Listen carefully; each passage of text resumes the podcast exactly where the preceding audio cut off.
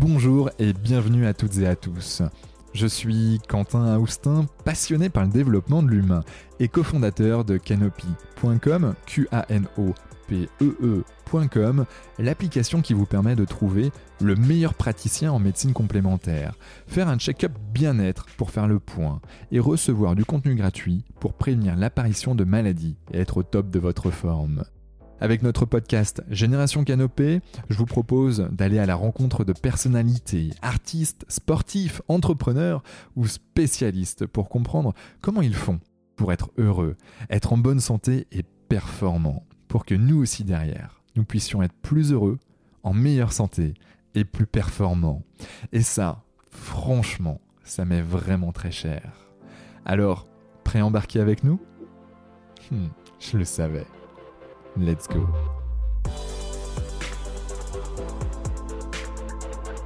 Parfait, c'est bon.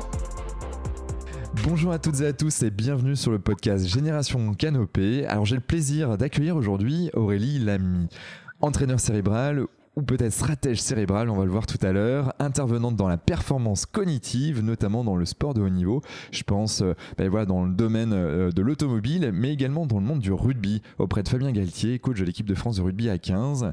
Aurélie est aussi animatrice télé et CEO de Careformance. Alors, sois la bienvenue Aurélie, comment, comment te sens-tu? Eh ben, Ça va très bien, je suis ravie d'être là euh, avec vous, donc c'est top. Ouais, ben moi aussi, je suis, je, suis vraiment ravi qu'on a pu échanger juste un peu avant euh, l'enregistrement du podcast. Euh, tout d'abord, on a une question qui est assez, euh, on va dire, simple, mais complexe à la fois quand on commence notre podcast. C'est qui as-tu, Aurélie, vu par Aurélie Ah Oh mon Dieu, ça va prendre tout le podcast. Non S'il faut, on verra. Euh, je suis une passionnée euh, de l'être humain euh, que je trouve absolument formidable et incroyable de ressources. Et je suis une sévenole depuis trois ans et maman de deux enfants. Voilà. Ah, ok. Donc euh, bon, mais on voit le côté euh, plutôt, euh, on va dire personnel d'un côté qui est important pour toi avec tes enfants. le côté cévénol, donc du coup, tu as tu as migré dans, dans la sphère plutôt sud de la France. et puis et puis ton côté professionnel, plutôt professionnel en tout cas, même si j'ai du mal à voir en fait le pro le perso parce que tout est tout est lié quelque part. mais mais comment comment t'es arrivé là? C'est quoi ton parcours en fait? Alors comment je suis arrivée là en tant que préparatrice cérébrale, c'est ça? Ouais, exactement. Euh, alors moi j'étais euh, danseuse euh, en danse latine à Londres et puis hmm. je suis revenue je suis revenue en France. je suis revenue en France à la recherche un peu d'un d'un métier qui pourrait. Je, je, savais que je voulais pas faire carrière dans la danse parce que je trouvais que les les options, euh, c'était finir prof de danse et j'avais pas envie. J'ai aimé ce moment de scène, cette euh, vraiment ces, ces, moments de scène où on produit quelque chose, on crée quelque chose ensemble, on le produit et puis on va le, le transmettre et le partager. Vraiment, il y avait cette question aussi du partage beaucoup euh, assez fort. Euh, et, euh, et mes, mes, mes, événements de vie euh, personnels avant, avant ma carrière de danseuse m'avait amené déjà énormément m'intéresser à la question du. Euh, euh, je pense qu'on est assez nombreux quand on est sensible. Je pense aux sensibles et je pense qu'il y a beaucoup plus de, personnes très sensibles que ce qu'on pense euh, à s'interroger ou en tout cas avoir besoin de se questionner ou d'analyser le comportement des gens. Et c'est un, un, phénomène assez naturel parce que cela nous permet de euh, mieux appréhender l'univers dans lequel on est et d'amoindrir un peu notre sensibilité. Bon, eh bien moi j'ai fait partie de ces de ces personnes-là, euh, très jeunes, à essayer de comprendre sans forcément avoir la matière pour bien comprendre. Euh, en tant que danseuse, je me suis, euh, bah, mes, mes, mes, questionnements se sont également poursuivis en se disant, mais tiens, euh pourquoi est-ce que parfois je suis mon meilleur allié et puis parfois mon pire ennemi pourquoi, euh, alors que je connais ma chorégraphie, parfois je me saborde et parfois je réussis. Et donc, euh, toutes ces réflexions sur l'humain, sur euh, ce qui l'explique, ce qui permet de comprendre pour mieux reproduire, là c'est vraiment sur la performance, mais on peut aussi parler du bien-être, comment on arrive à maintenir, à réguler un, un équilibre dans son bien-être quotidien. eh bien, ça m'a amené à réfléchir au métier que je pouvais que je pouvais faire pour pouvoir poursuivre et creuser cette question. Euh, et puis, il s'avère que, alors c'est les, les, hasards, je ne crois pas au hasard, au hasard comme beaucoup, mais j'ai un ami qui m'appelle un jour où j'étais en train de chercher euh, en quoi je pouvais me reconvertir. Et il m'appelle pour me parler de sa petite amie euh, qui est formidable, sa nouvelle petite amie qui est formidable. Mhm. Et il m'explique qu'elle est en formation de sophrologie. Et il me dit, tiens, c'est marrant, avec ce que tu me dis et ce que tu recherches, tu devrais, tu devrais regarder.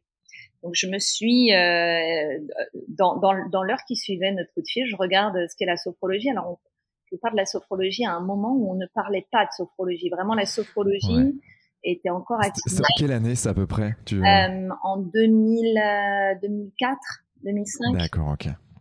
Et c'était vraiment, euh, on parlait vraiment encore de la sophrologie comme quelque chose, pourquoi pas une secte ou euh, bon, c'était assez, euh, assez, voilà, ça pouvait être amalgamé à des choses assez compliquées. Mais néanmoins, effectivement, je, je, regarde un peu ce que c'est. Je me dis effectivement, ça me plaît beaucoup cette question, cette étude-là. Bon, bref, j'ai commencé deux ans de, de sophrologie. J'ai trouvé que le concept était, il y avait des concepts très intéressants mais je trouvais que c'était pas du tout assez euh, professionnel en termes d'approche et surtout pas assez scientifique. Moi, je pars d'un principe simple, tout ce qui ne s'explique pas relève de la croyance. Et donc, ça veut dire que là, on tombe du côté de je te crois parce que je te fais confiance. Et donc, pour moi, on tombe sur une dérive, je vais pas mmh. dire sectaire parce que c'est un grand mot et que c'est une organisation, mais sur des comportements qui relèvent un peu du gourou.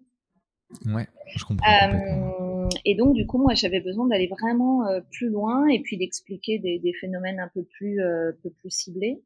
Et j'ai eu la chance, euh, j'étais en contact avec Psychologie Magazine à l'époque, qui cherchait, c'est l'époque où aujourd'hui tout le monde, les, les, rayons des presses sont, sont, sont envahis de, de, de, magazines sur le bien-être. Euh, À l'époque, c'était pas le cas. À l'époque, la référence, il y en avait qu'une, c'était Psychologie Magazine. Et à cette époque-là, le magazine comprend que la concurrence va arriver et qu'il va falloir opérer un, un, un, virage, un virage à 180 degrés. Il va falloir en tout cas repenser le modèle du magazine. Et ils avaient sélectionné des personnes qui étaient euh, pour eux euh, inspirantes dans le dans l'état d'esprit, avec un état d'esprit un peu nouveau.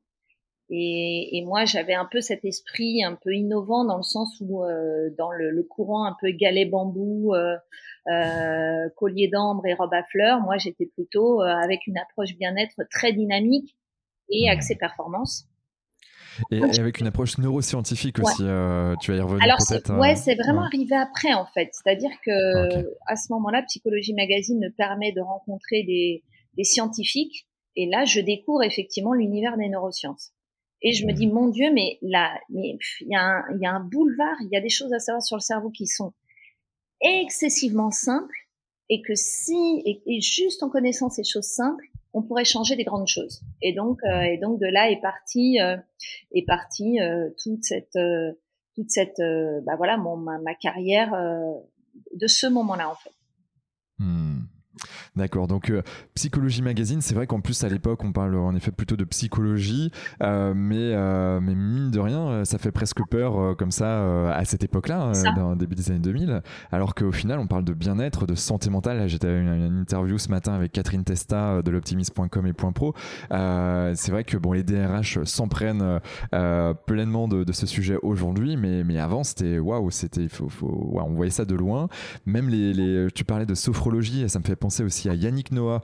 Euh, j'ai écouté un podcast sur Génération Do It Yourself de Mathieu Stéphanie il y a quelques années maintenant, 2-3 ans, euh, et, il expliquait que bah, il avait une coach sophrologue. Euh, alors coach, on verra peut-être le terme tout à l'heure. je sais que ça peut ça peut froisser certaines personnes, que je comprends complètement.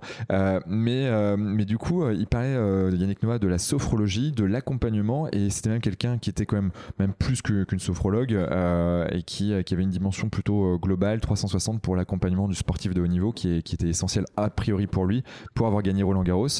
Donc, euh, donc ouais, donc Psychologie Magazine, les neurosciences, et, euh, et puis ben, et là, et là j'assemble, j'assemble très rapidement. Je travaille avec des sportifs de haut niveau.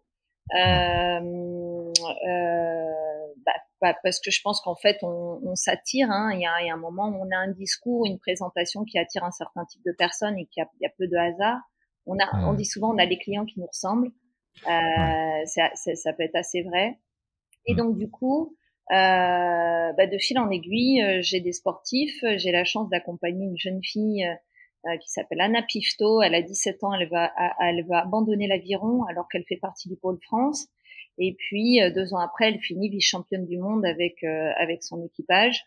Donc ça m'a donné un petit nom dans le milieu du sport. De là, j'ai été contactée par la Fédération française des sports automobiles pour une initiation auprès des des équipes de France. Et puis d'une initiation, c'est devenu une fois par mois auprès de l'ensemble des pilotes de, de la la l'Autosport Academy. Euh, de la fédération, puis de là des, des, des, des pilotes euh, individuels internationaux, des écuries, et puis euh, et puis l'année dernière, voilà, l'année dernière, j'étais avec la, la driver, la F1 Driver Academy Mercedes sur les jeunes. Euh, voilà, mais j'ai aussi bossé sur le Dakar, WRC avec Pierre-Louis Loubet, enfin voilà, différentes catégories. Et puis passionné de rugby, voilà, j'ai j'ai Fabien Galtier qui m'avait contacté euh, puisqu'il avait entendu parler de ma méthode parce qu'en fait c'est ça, c'est j'ai un peu assemblé tout ce que j'ai appris au fil de de, de, de, de, mes apprentissages pour mmh. créer une, une approche qui est euh, aujourd'hui unique euh, mm. alors, j'ai pas inventé le fil à couper le beurre. Hein, je n'ai fait qu'assembler d'une manière originale les éléments que j'ai appris, mais je n'ai rien inventé. Euh, et donc, j'ai participé euh, effectivement pendant deux ans à travailler un peu avec Fabien Galtier sur l'équipe de France voilà, un, peu le parcours. Ouais, mais, euh, super parcours et, très très riche. Et on voit en tout cas, bah, euh, tu as quand même le, sport qui est, qui, est, qui est ta base, parce que mine de rien, la danse, euh, bah, c'est un vrai sport. si, si, si, on c'est bien de le dire. oui, c'est dur de le dire. non, mais c'est bien de le dire. C'est bien de le dire. Oui, c'est un vrai sport. Ouais, bah, euh, ouais, ouais. Tu, tu, vois, je suis allé voir un ballet euh, à Montpellier, euh, euh, lac des Cygnes, il y a, il y a 15 jours. Et, euh, et franchement, quand tu regardes voilà, les, les, les, danseurs, c'est dingue, quoi. Fantastique. Ouais. Bravo. Hein. Bravo là-dessus. Hein. Non, mais c'est. Et puis, peu importe la danse, à partir du moment où déjà tu en fais, c'est du sport, c'est de l'activité physique et ça fait du bien pour le cœur. Mais en plus de ça, quand tu fais un, un niveau comme le tien, ouais, c'est. Donc, toi, tu es parti là-dessus. Sophrologie, j'aimerais qu'on passe un petit peu de temps sur la sophrologie, après on va faire la connexion. Euh, qu'est-ce que c'est que la sophrologie, clairement, pour celles et ceux qui ne connaissent pas encore la sophrologie? Alors, la sophrologie, telle que, euh, telle que elle a été euh, créée par bah, son créateur Alfonso Caicedo, c'est la science de la conscience et des valeurs de l'existence de l'être. Alors, ça veut dire quoi, globalement? Ça veut dire que, je vais vous donner une petite image, chaque être humain est, est, a une conscience. La conscience, c'est quoi? Eh ben, C'est l'inverse de pas être conscient, mais la, conscience, c'est quoi? C'est une forme de radar que vous avez qui capte les éléments qui vous entourent. Par exemple, là, si vous êtes assis sur votre chaise en train d'écouter, ou peu importe ce que vous êtes en train de faire en écoutant ce podcast, vous allez essayer de vous mettre euh, à l'écoute de ce que capte votre radar. Et il capte plusieurs choses. Il capte des sensations qui vous entourent ou qui sont à l'intérieur de vous. Il peut capter euh, vos valeurs de vie, ce qui est important pour vous, pourquoi vous êtes là en train de faire l'activité que vous êtes en train de faire. Il peut capter des émotions, est-ce que vous êtes en état émotionnel neutre ou, ou, ou pas, ou est-ce qu'il y a diverses émotions, est-ce que vous arrivez à les identifier? Bref, tout ce qui, il capte aussi des raisonnements, quels sont les raisonnements qui vous animent, euh, les pensées qui vous traversent, qu'est-ce que vous êtes en train de construire mentalement, je ne sais pas, d'analyser pour tout ça. Tout ça, c'est votre conscience peut le capter. La conscience, elle a, contrairement au corps qui est limité, je suis ici, là et maintenant déterminé par mon enveloppe charnelle. La conscience, elle a la capacité, elle est illimitée. Elle a la capacité de se balader dans votre histoire. Là, si vous voulez évoquer un souvenir de votre enfance, vous pouvez. Elle va basculer dans le passé. Elle peut se projeter dans l'avenir, créer votre prochain projet. Vous imaginez à vous projeter vers quelque chose que vous avez envie de faire. Elle peut aussi se balader partout dans le monde. Vous allez vous rappeler mmh. vos vacances ailleurs. Enfin, donc la conscience, elle est illimitée.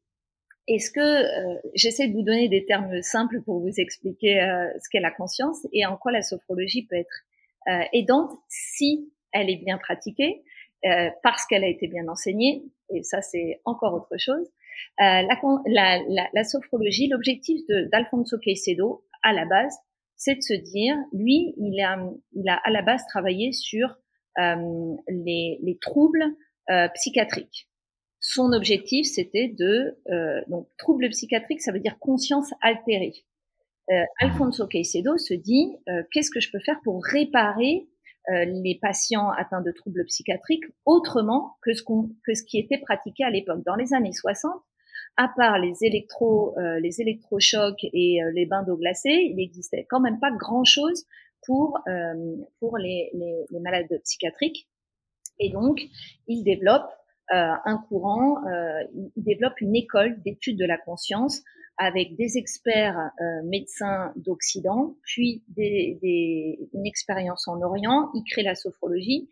Et, et l'objectif, c'est globalement, quand on n'est pas un, un patient euh, qui a des troubles psychiatriques, c'est simplement d'augmenter son niveau de conscience. À quoi ça sert d'augmenter son niveau de conscience? Eh bien, vous augmentez la qualité de votre radar. Plus vous captez d'éléments sur votre route et sur qui vous êtes, plus autant vous dire que vous êtes en capacité et en mesure de, de, de diriger, conduire votre vie vers quelque chose de vraiment épanouissant. La sophrologie, c'est ça. Ok, donc ça c'est la sophrologie. Il y a des écoles pour se former, parce que j'ai vu que c'était un sujet aussi, ah la, formation. Donc toi, tu as, eu une école de sophrologie en plus, euh, il y a quelques années. De quoi? Tu as, eu une école de sophrologie, euh, c'est ça hein? tu, as formé des sophrologues. Ouais, j'avais créé une école de sophrologie euh, parce que je voulais justement être, je voulais vraiment devenir la grande école de, la, de sophrologie. C'est-à-dire que je voulais vraiment que le métier soit reconnu Aujourd'hui, il y a un peu deux types d'enseignements. Il y a les enseignements express. Alors, je sais que ça fait rêver tout le monde. Je vais faire, je vais pousser mon petit coup de gueule du jour sur le podcast. T'inquiète, on, est partisans de la même philosophie, donc vas-y, tu peux je y aller. sais, vous avez très envie, ça vous fait rêver. Vous avez la quarantaine et vous vous dites, je peux changer de vie en six mois, ça va être fantastique, ça me prend pas beaucoup de temps. Je vais créer mon cabinet. Vous vous imaginez déjà les petits galets. Il y a, vous, vous serez tellement bien, peut-être tellement mieux que ce que vous vivez maintenant, mais, mais mais c'est faux. Mais la même chose que si je vous dis que vous allez perdre 15 kilos en un mois euh, pour avoir le body summer de la folie, euh, euh, c'est hmm. la même chose que si je vous dis que vous allez, j'ai la baguette magique qui va vous rendre performant et vous faire gagner tous vos championnats en moins de trois semaines.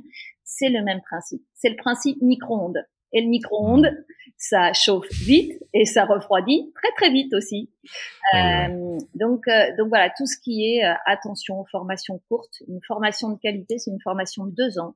Elle va vous coûter hmm. de l'argent, elle va vous demander de l'investissement et encore malgré ce, c'est pas sûr que vous réussissiez à vous installer professionnellement.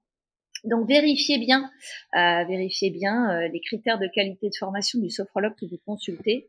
Ne vous illusionnez pas sur euh, sur des reconversions. voilà, des écoles remplissent leurs salles de formation en vous vendant des changements de vie en six mois. Il y a de grandes chances que ça ne vous arrive pas. Voilà. D'accord. Ok. Et, qu'est-ce qu'on y apprend en fait dans cette école? Et puis après, on passera sur ton équilibrage. dans l'école que moi j'ai créée, Ouais. Ou en général, dans ton eh ben, école, il y avait il y avait des cours de de, de sophrologie, hein, l'histoire de la sophrologie. C'est hyper important de mmh. connaître un peu quels sont les fondements de la sophrologie. Euh, il y avait des cours de bah, de techniques, les techniques pures de sophrologie, donc vraiment les exercices pratiques, apprendre à les animer, connaître ces techniques par cœur avec les objectifs et aussi savoir les présenter quand un professionnel n'est pas capable de vous expliquer pourquoi il vous fait quelque chose et comment vous pouvez le réutiliser, pour moi, ça reste un mauvais professionnel, peu importe la discipline, parce que c'est quelqu'un qui ne vous rend pas responsable et acteur de votre propre entraînement par la suite. Donc, ça veut dire qu'on repose à nouveau sur de la croyance. Et pour pouvoir expliquer, bah, vous voyez par exemple la conscience que je vous ai expliqué de manière, j'espère, assez compréhensible et simple, eh bien, c'est quelque chose que je demandais aux élèves d'être capables de faire. Vous devez être capable d'expliquer ce que vous faites et pourquoi vous le faites à un enfant de 5 ans. Et donc, pour ça, il faut mmh. utiliser des images, par exemple. Et puis il y avait des il y avait euh, des cours sur la gestion des émotions, gestion du stress, la confiance en soi, différents modules, des cours mmh. en psychologie, hyper important de savoir identifier les états limites. Encore une fois, dans un cabinet de sophrologie, eh bien parfois on a quelqu'un qui est en état limite euh, voire parfois des personnes qui sont à, à, deux doigts du suicide, et eh bien, en tant que professionnel, on doit être capable de les identifier pour pouvoir les rebasculer vers des professionnels qualifiés. Et ça, pour moi, ça fait partie des, des choses vraiment fondamentales dans le respect du patient. Un sophrologue, c'est mmh. pas juste quelqu'un qui vous fait allonger pour vous faire des techniques de relaxation. C'est pas du tout ça. Et donc, il y a un vrai enjeu pour garantir la, la sécurité du patient. Ça, ça en fait partie. Cours de psychologie, cours de biologie aussi, connaître les, le fonctionnement euh, euh, du corps. Il y avait quelques cours en neurosciences aussi. Alors là, c'était ma partie à moi qui voulais euh, mettre ça. Voilà, donc on apprenait un petit peu, un peu tout ça. Ok. Et donc en deux ans, j'imagine, c'est ça? Ouais, c'est ça. Donc en deux ans, on sort, on a un diplôme de sophrologie et, euh, et puis euh, c'était quoi 80%, 50%, 100% qui partaient avec, euh, avec la création d'un cabinet derrière ou, c'était qui étaient les profils derrière? Non, je dirais que malheureusement, malgré, alors moi j'avais vraiment pour ambition de, je trouvais qu'il y avait beaucoup trop de boîtes Afrique en sophrologie. Autrement dit, mmh. on vendait, on vendait une reconversion à des gens qui étaient en mal-être euh, tout en sachant très bien que une fois qu'ils auraient payé leur formation, euh, la plupart d'entre eux ne se lanceraient pas. D'ailleurs, mmh. j'avais même rajouté dans l'école des cours sur le lancement professionnel, comment créer son entreprise, comment faire un budget prévisionnel, euh, un peu toutes les démarches. Parce que devenir sophrologue, c'est devenir chef d'entreprise, et ça, une, une, école ne vous l'apprend pas forcément. Alors chez mmh. nous, c'était le cas. Et donc, euh, et donc, euh, mais malgré ce, je trouve que le lancement professionnel reste un vrai sujet. Et malgré tout ce qu'on a pu mettre en place, je trouve que le lancement professionnel restait faible, reste très faible euh, en activité principale. Je dirais honnêtement de l'ordre de, on a peut-être 20% aujourd'hui qui exercent euh, à temps plein sur l'ensemble des, des, stagiaires formés et dans une école professionnelle et, et qui faisait tout pour euh, tout pour ça quoi. Donc, euh, j'ose pas imaginer les autres.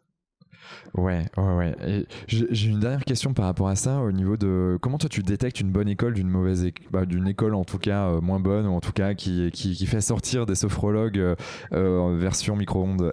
Bah, Je dirais la durée. La durée, c'est fondamental. À partir... Alors, la durée comparée au nombre d'heures. Alors, moi, je dirais souvent, si vous avez envie de limiter le risque, il y a le syndicat des sophrologues professionnels qui a euh, dicté un, des critères minimums et donc mhm. qui recense toutes les écoles qui euh, respectent ces critères minimums. Donc, si vous êtes intéressé en écoutant ce podcast, allez sur le syndicat euh, des sophrologues professionnels, SSP, je crois que c'est toujours le cas. On les liens dans voilà, il y a un autre syndicat qui existe, mais qui a été créé pour les, les, les écoles micro-ondes donc je n'en ah, parlerai pas, mais vraiment le syndicat des sophrologues professionnels vous donnera déjà la liste des écoles qui respectent les critères minimums. Et ensuite, si hmm. vous êtes un peu exigeant, euh, enfin un peu exigeant, bah ça c'est juste assurez-vous qu'il y a des cours sur le lancement professionnel et, euh, et un nombre d'heures voilà conséquent quand même. Ouais, ouais, ouais. Mais ça, ça fait sens avec euh, bah, ce que l'on développe aussi euh, chez, chez Canopy. C'est vrai que euh, on met en relation ben, notamment des sophrologues avec, avec des personnes qui en ont besoin. Ces personnes qui en ont besoin ne savent pas forcément que le, bah, la sophrologie 1 existe. Qu'est-ce qu'il y a derrière la sophrologie? Et puis, et puis derrière, les sophrologues, nous, on, voilà, on, on identifie ben, un certain nombre d'écoles, comme tu l'as dit. c'est vrai que le nombre d'heures, ben, ça c'est essentiel. Et puis après, bon, il y a des écoles repères, mais les écoles micro-ondes, euh, en effet, il faut, faire, faut faire attention, en tout cas, euh, point de vigilance là-dessus. C'est ça, exactement. Ok, donc sophrologie, on est d'accord. Neurosciences, c'est arrivé après Psychologie euh, Magazine. ouais, ou en cours. comment comment comment t'es arrivé à, à créer ta, ta méthode ta patte, Aurélie? Eh bien, en fait. Et quelle est-elle d'ailleurs? Oui, alors voilà, il y a, y, a, y a comment dire, je ne sais pas comment c'est arrivé. Je saurais juste, il y a ce moment en fait où vous sentez, je sais pas si ça vous arrive, euh, pour ceux qui, euh, quand on est un peu créatif, ou, enfin moi ça me fait ça. Donc, je sais pas si vous allez vous identifier ou pas, mais je sais ce que je veux faire et j'ai plein d'éléments et je tâtonne. Moi je suis beaucoup dans l'expérience. J'ai une, façon de, de vivre ma vie qui est très empiriste plus que théorique. Donc je me nourris beaucoup de théories, mais ensuite tout ça, ça va passer par le filtre de l'expérience. Et c'est comme si à un moment donné, j'ai plein d'éléments, je sens qu'il y a quelque chose que je n'ai pas encore, mais qui est là. Donc je continue de creuser, d'expérimenter, de faire des choses. Et il y a ce moment où tout d'un coup, il y a la lumière qui s'allume. Ça, c'est des moments, je trouve, absolument jouissif quand on aime être créatif. Et il c'est comme si tout s'assemblait. Tout le puzzle se met en place tout seul. On se dit, mon Dieu, mais c'est ça que je cherchais. C'est ça le truc, en fait. Et donc, euh, ce qui s'est passé, c'est que pendant euh, quelques années après la sophrologie, j'exerce en tant que sophrologue, mais je sens que je suis pas à l'aise avec le truc. Je sens que je ne suis pas sophrologue. Je suis pas sophrologue parce que je n'ai pas l'état d'esprit euh, du sophrologue, j'ai pas la méthode vraiment, j'y ai mis d'autres choses. J'utilise en fait quelques exercices, mais euh, je suis pas sophrologue. Et donc, du coup, euh, à chaque fois que j'apprends des nouvelles choses, je les intègre et puis, de fil en aiguille, je, je sens qu'il y a quelque chose qui va venir, mais je sais pas quoi. Et un jour, je, je comprends que le cœur, le cœur absolu de mon sujet à moi, qui est celui que j'ai envie de transmettre, qui fait sens pour moi euh, auprès de tous les cas que j'ai pu voir, c'est euh, l'approche des trois cerveaux. C'est-à-dire que, alors là, comme je vous ai dit, hein, si vous tapez les trois cerveaux, il y a des ouvrages qui existent dessus, pas beaucoup, mais quelques-uns. Mm. Euh, j'ai pas inventé le fil à couper le beurre, une fois, euh, encore une fois, mais je me dis le cœur central du sujet, c'est les trois cerveaux. Donc, j'explique maintenant ou pas? Ouais, vas-y, vas-y. Euh, globalement. Euh, franchement, si tu sens quelque chose dans le podcast, tu y vas. Hein. Moi, je, serais juste là pour border au besoin. mais, mais vas-y.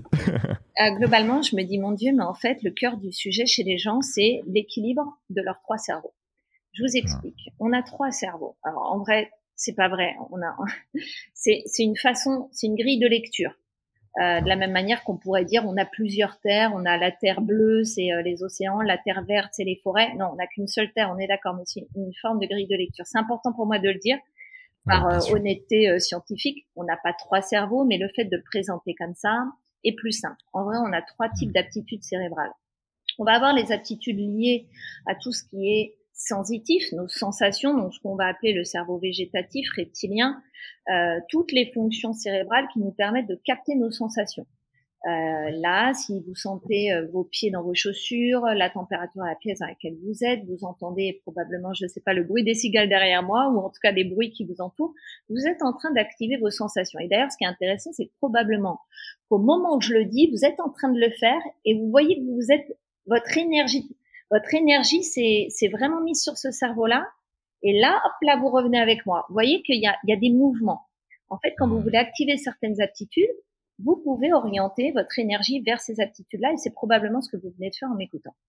Ensuite, on a un deuxième cerveau qui s'est développé. Alors, c'est le cerveau historique. En vrai, souvent, j'ai tendance à dire qu'il s'est encore plus développé quand on s'est sédentarisé, mais ça reste notre cerveau premier, c'est le cerveau limbique, c'est le cerveau des émotions.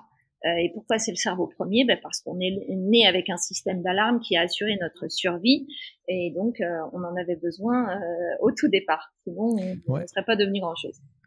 Les, émotions, hein, c'est vrai qu'on a des émotions de base, la joie, la tristesse, la colère, euh, la peur, la peur euh, qui est essentielle. Et c'est vrai ah. que euh, c'est, je crois que ça vient du latin ex movere qui veut dire faire mouvement vers l'extérieur. Exactement. et Alors, les, coup, ça nous fait. Les émotions, je pourrais faire un podcast entier dessus parce que je trouve que c'est un vrai J'adore, sujet. Moi aussi. Mais j'y reviendrai peut-être un peu après. Donc justement, effectivement, les émotions. Euh, donc dès que vous êtes euh, en train de lire un roman, dès que vous regardez un film à suspense, dès que vous prenez vos enfants dans vos bras, que vous embrassez la personne que vous aimez, ou que vous pensez à un projet qui vous passionne pour plus tard, vous êtes en train d'activer cette sphère-là, ces aptitudes cérébrales et émotionnelles limbiques. Hmm. Le dernier cerveau euh, développé, là pour le coup c'est vraiment le dernier, c'est la matière grise, le cortex néocortex, c'est le cerveau de l'analyse des pensées. C'est ce qu'on hmm. appelle le cerveau aussi du mental. C'est pour ça que je ne suis pas, je ne me dis pas préparatrice mentale. D'abord parce que c'est une formation spécifique que je n'ai pas faite, mais en plus parce que qui dit préparateur mental réveille ce côté de c'est dans la tête que ça se joue, c'est au mental, tu t'écoutes trop. Euh, et alors moi tout ça je, ah je n'aime pas parce que justement effectivement c'est très juste de dire ça, c'est vraiment la sphère des pensées de l'analyse. Hmm. Ce dont je me suis rendu compte, c'est que naturellement quand on est on a des prédominances cérébrales qui vont nous donner un certain type d'aptitude, mais aussi des limites.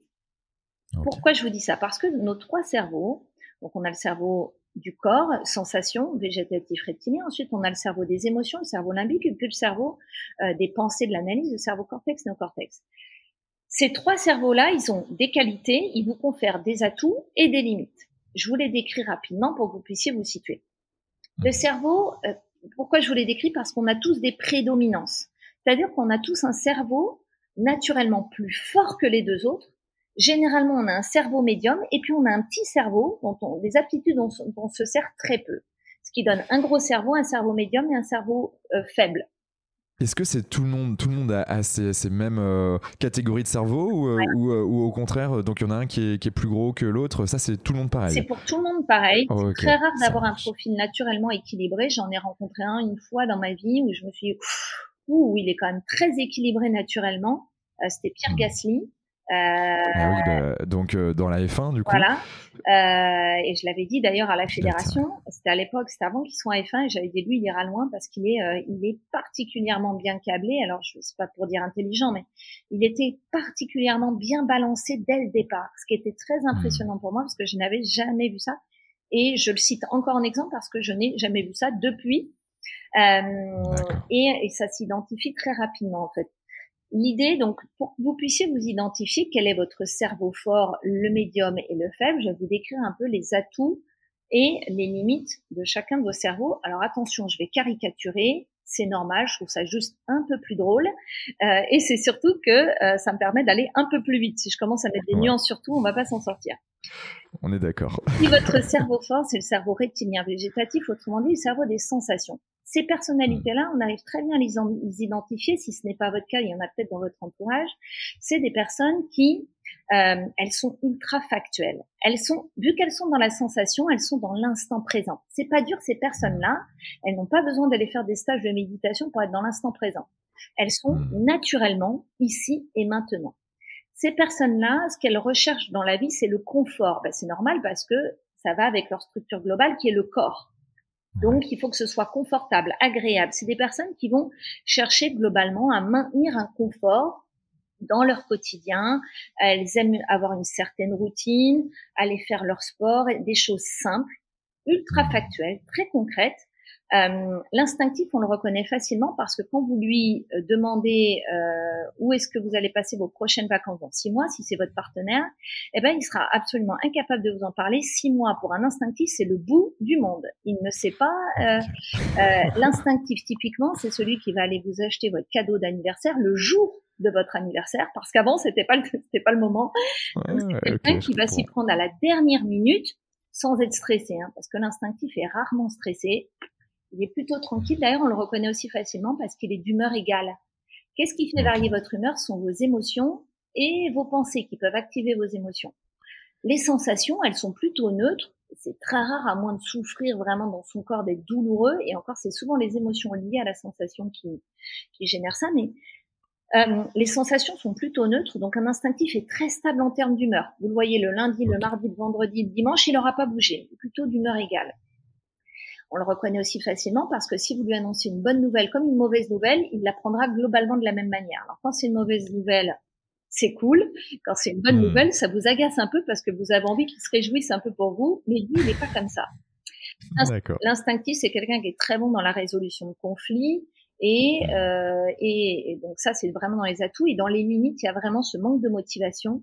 Si vous avez quelqu'un de votre entourage qui est très bon mais qui peut manquer de motivation, ça peut vraiment être lié au fait qu'il est trop dans la sensation, il n'arrive pas à se projeter dans l'avenir. Euh, c'est quelqu'un qui va avoir énormément de tension physique. Lui, tout ce qu'il mmh. prend, c'est corporel, c'est dans le corps. Donc, c'est quelqu'un qui va avoir besoin d'évacuer par le corps. Euh, c'est quelqu'un qui va absorber énormément, mais quand il euh, quand il est en overdose, il va en, venir rapidement au point. C'est le côté mmh. physique qui va ressortir. Euh, voilà, du mal à euh, la motivation. C'est pas quelqu'un qui va être, euh, c'est pas un bon leader. Pour être un leader, il faut être capable de se projeter, d'emmener des foules, faut mettre de l'émotion. L'instinctif, hmm. lui, c'est un bon suiveur. Je l'appelle souvent le bon second. Il va vous faire, il va faire ce que vous lui demandez de faire, sans se poser dix mille questions. Et des fois, ça fait quand même des sacrées vacances d'être avec quelqu'un comme ça qui se pose pas trop de questions. Et euh, c'est pas du tout péjoratif de, de, de, dire ça. Hein. C'est pas du tout pour dire qu'ils seraient pas intelligents. C'est juste qu'ils n'ont pas besoin de mettre un sens fou dans tout ce qu'ils font. Il faut le faire, ils le font. Ce sont des besogneux, souvent les instinctifs. Euh, ensuite, on a les affectifs. Donc, quand on a une prédominance limbique, émotionnelle, j'appelle ça des affectifs. Okay. Je n'ai pas été assez précis avant. Donc, les, les, les, quand on a une prédominance du corps, sensation végétatif, on est plutôt un instinctif. Et quand on a une prédominance limbique émotionnelle, on est plutôt ce que j'appelle un affectif.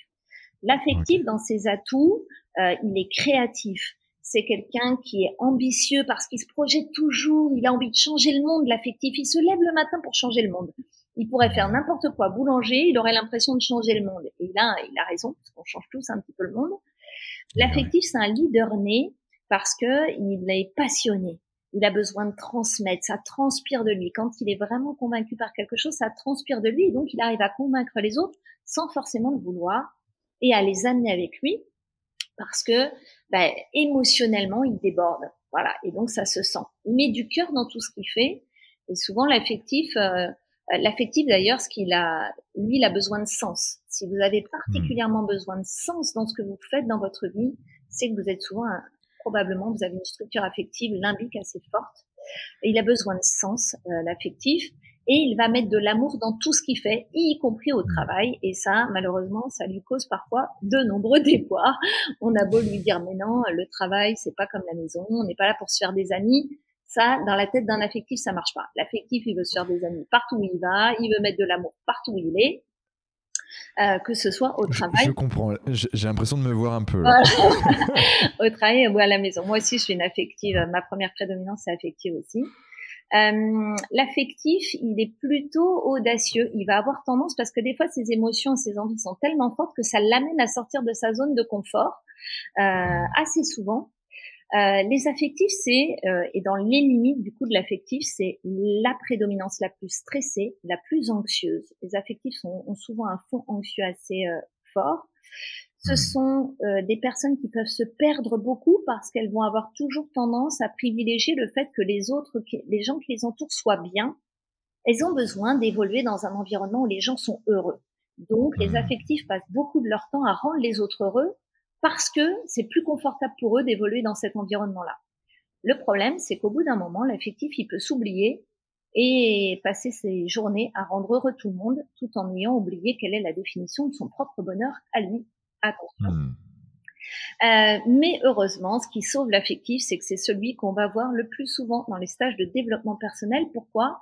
Eh bien parce qu'étant donné que l'affectif euh, met de l'amour dans tout ce qu'il fait, eh bien dès qu'on lui fait des retours négatifs, y compris sur ce qu'il fait ou ce qu'il dit, eh bien il va le prendre personnellement. Ça va beaucoup le blesser. C'est quelqu'un de très sensible et de susceptible qui va énormément se remettre en question et donc, du coup, bah, c'est quelqu'un qui va toujours chercher à évoluer, à grandir pour être moins sensible, moins blessé par l'entourage. Et mmh. donc, c'est c'est la typologie qu'on retrouve le plus dans les salles de développement personnel, donc les affectifs. Si vous vous plaignez d'être affectif, sachez que vous avez quand même le meilleur outil avec vous, celui de l'évolution et de la remise en question, et il n'y a pas mieux pour être épanoui dans la vie. Exactement. Et enfin, on a les euh, quand vous avez une prédominance cortex, euh, le, cerveau de l'analyse, vous êtes plutôt ce que j'appelle un analytique. L'analytique, lui, ses atouts, c'est que euh, lui, ce, qu'il a besoin, il a besoin de comprendre. Il a besoin de comprendre les choses. Parfois en excès, mais il a besoin de comprendre. L'analytique, il a besoin, là où il est très fort, c'est qu'il est minutieux. Il est, hmm. c'est le bon élève. Euh, je dis souvent l'instinctif le, bon soldat, l'affectif le bon ami euh, et euh, l'analytique le bon élève. Il est studieux, il est minutieux, il fait exactement ce qu'on lui dit de, de, faire comme on a dit de faire à la ligne, surtout théoriquement, pas vraiment. Il va se poser beaucoup de questions, mais une fois qu'il a compris, il va tout bien être appliqué. Euh, c'est quelqu'un qui va qui est très bon dans l'analyse des choses. Donc pour aller d'un point A à un point B, eh bien euh, c'est le meilleur.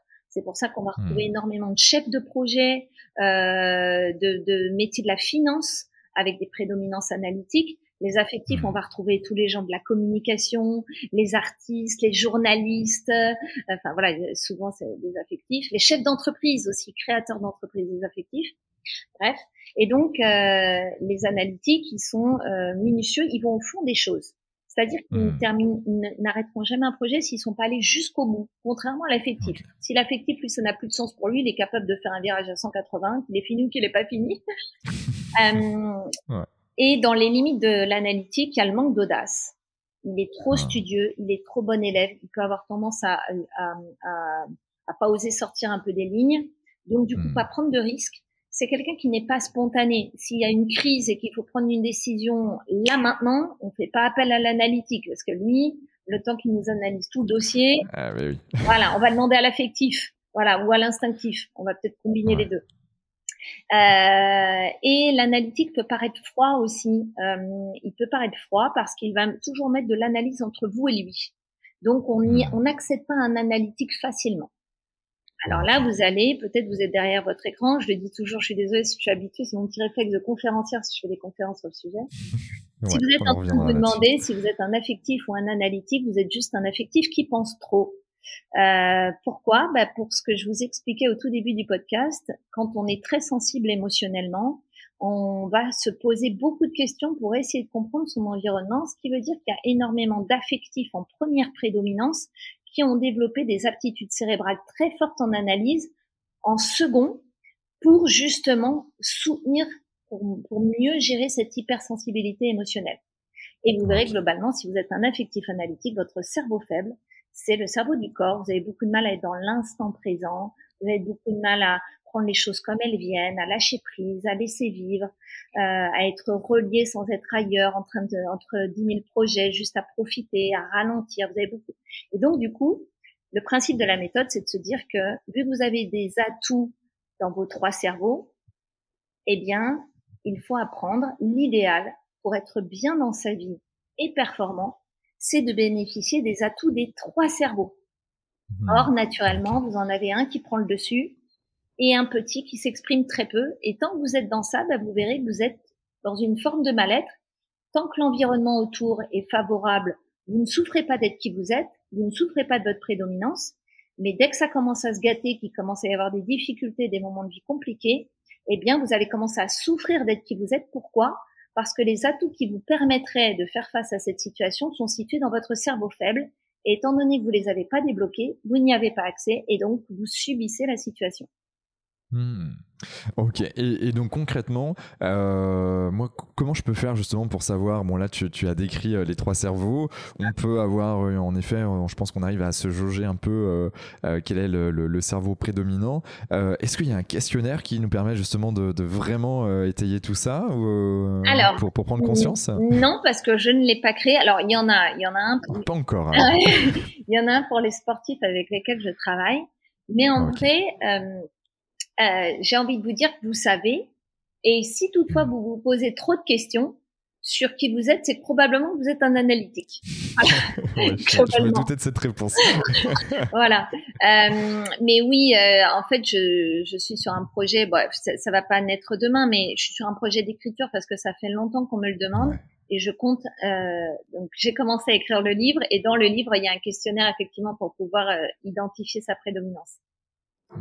Ça c'est top et je pense que c'est une grille de lecture aussi qui permet de prendre de la hauteur sur, sur qui on est, euh, d'identifier de, ben, les, les, points de vigilance ou les, les, points améliorés et puis surtout euh, capitaliser sur ces qualités euh, derrière qui sont, qui sont importantes.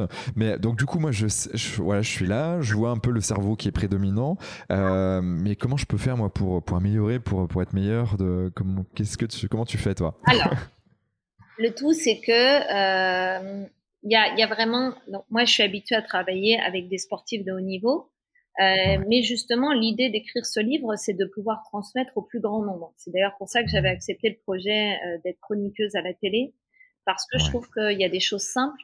Ce que j'aime bien me dire, c'est que sur France TV, hein, tu, tu, euh, tu passes sur France TV. Exactement. Et euh, en quotidienne, l'émission s'appelle Vous êtes formidable. Vous pouvez aller voir tous les replays de Vous êtes formidable sur le site internet de France Télévisions, d'ailleurs. euh, Qu'est-ce que je voulais dire? Là, Et puis d'ailleurs, il y a, y a toutes les, il y a les chroniques sur mon Instagram aussi. Ok, donc on mettra de toute façon tous les liens euh, qui, te concernent dans les notes du podcast. Ouais, très euh, gentil. Euh, en tout cas, si ça vous intéresse, vous pouvez vraiment aller piocher là. Et qu'est-ce que je voulais dire euh, Le truc, c'est que euh, je ne sais plus ce que j'étais en train de dire. Je vais Alors, j'étais parti sur le fait, donc on a le questionnaire, on a cette grille de lecture. Comment on fait pour avancer derrière? Voilà. Donc, ce que je disais, c'est que vraiment, j'ai souhait de pouvoir transmettre au plus grand nombre. Pourquoi? Et je vais vous donner un exemple. Mais pourquoi c'est important? Parce qu'en fait, et c'est un message important pour moi. Euh, toutes les techniques, vous n'êtes pas dépendant d'une technique. Une technique, ça doit être un truc en plus vous vous dites oui, j'ai des affinités avec le yoga, j'ai des affinités avec ci ou avec là, mais la vérité c'est que ce n'est pas le yoga qui vous permet de euh, ça pourrait être le yoga mais ça pourrait être ne rien faire du tout. Croire qu'il faut mettre en place un accompagnement pour changer ses aptitudes cérébrales c'est pas forcément c'est pas forcément obligatoire. Vous pouvez changer votre cerveau dans votre quotidien. Je vais vous donner quelques exemples tout simples pourquoi? Parce qu'en fait si vous croyez qu'il faut faire une heure de yoga ou deux heures euh, yoga ou autre chose peu importe eh ben en fait c'est tellement contraignant que la plupart des gens ne le font pas Or, n'importe qui peut changer son quotidien sans que ce soit tout aussi contraignant. On va prendre un exemple. Imaginons que vous soyez un affectif analytique, ce qui je pense est ton cas, euh, et qu'on ait envie de muscler son cerveau faible qui est le cerveau de l'instant présent des sensations. Eh bien, si c'est votre cas, eh bien, il y a quelque chose de très simple. Le cerveau euh, faible, c'est le cerveau des sensations. Pour le muscler, muscler vos aptitudes à capter vos sensations, il suffit mmh de choisir un ou deux moments dans la journée où qui sont un peu euh, qui sont reliés aux sensations. Par exemple, quand vous prenez votre douche, vous prenez une douche hmm. quasiment, enfin, sans juger personne, mais vous prenez votre douche probablement tous les jours. Ouais. Vous déjeunez, vous dînez, vous petit déjeunez tous les jours. Bref, on a là des instants clairs qui sont vraiment reliés à la sensation. Eh bien, si vous voulez muscler votre cerveau faible, prenez le temps de vraiment vous relier à la sensation. Vous allez voir que votre esprit analytique va partir dans des pensées ou vous allez être capté par une émotion parce que quelqu'un a dit quelque chose au loin, vous avez entendu, vous n'êtes pas d'accord avec lui. Eh bien, vous allez faire l'effort de revenir. Allez, je reviens sous la douche. Je suis pas perturbée par ce que je dois faire dans ma journée, les emails que j'ai envoyés. Non, je reviens sous ma douche. Je reviens dans mon déjeuner. Les lentilles, je les mâche à droite, je les mâche à gauche, je les fais avancer. Je, voilà, j'essaye de redécouvrir toutes les sensations de la lentille que je croque. Juste en faisant ça tous les jours, cinq minutes, que ce soit sous la douche ou que ce soit au déjeuner, vous faites ça pendant 30 jours, eh bien pendant 30, eh bien au bout de 30 jours, ça va devenir une habitude et vous allez débloquer des aptitudes cérébrales de votre cerveau faible. Parce qu'il faut 30 hmm. répétitions, à peu près dans les neurosciences, le chiffre, il y en a que vous allez peut-être lire 25, d'autres 35, on va dire 30. Une trentaine de répétitions. Vous faites ça une fois par jour, n'importe quel changement simple, une fois par jour pendant 30 jours, vous allez débloquer des aptitudes.